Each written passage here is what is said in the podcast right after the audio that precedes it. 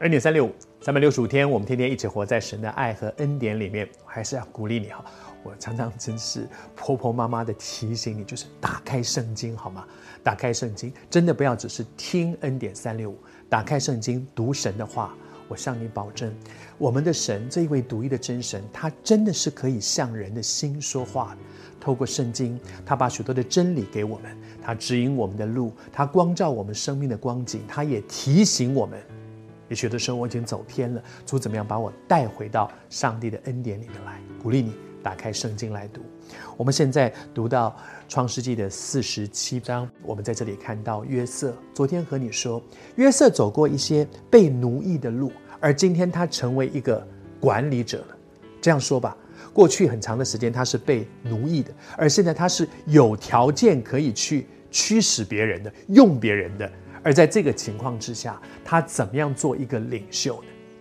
照道理来说，这些地，整个埃及的地，都是用他的智慧所得到的，因此本来就是属乎他的。但是从理论上来看，这些地都是我的。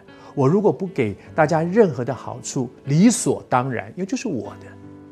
理论上是这样，但是真的不要得理不饶人。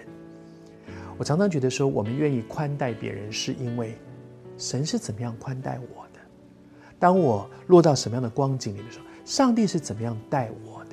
你还记得耶稣讲的那个比喻吗？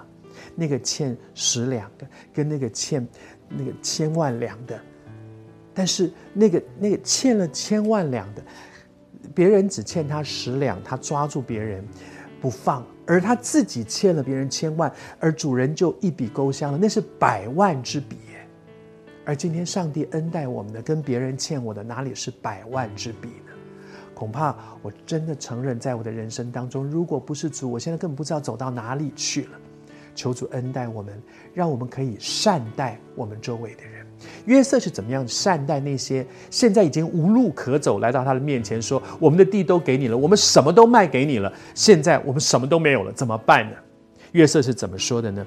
约瑟说：“来，这些种子给你们去种地，种了地之后，五分之一，五分之一拿来给法老，因为地是人家的嘛，是人家买来的。然后五分之四你们拿去，你们可以养生，你们可以留作种子。”次年你们再可以种地，然后呢，这些当做你和你家人的食物，五分之四都给你们，只要交五分之一。而地明明是是法老的，你看，这叫做厚待于人，厚待对别人你好一点，对别人宽厚一点，因为我们的神是这样对我们的，厚待别人，这个宽厚啊，是一个我对我们华人来讲。宽厚常常是我们讲说，是我们华人的一个生命的特质，要严于律己，宽以待人，对人宽厚一点。而事实上，很多的时候，成为一个基督徒，你发现上帝不只给我们一个宽厚的道理，上帝给我们很多宽厚的榜样，上帝更给我们宽厚的能力。我觉得那个可以宽厚待人最大的原因，是因为你看到上帝是怎么宽待我。如果你真的知道上帝宽待你，放过你很多次，对人好一点，宽以待人。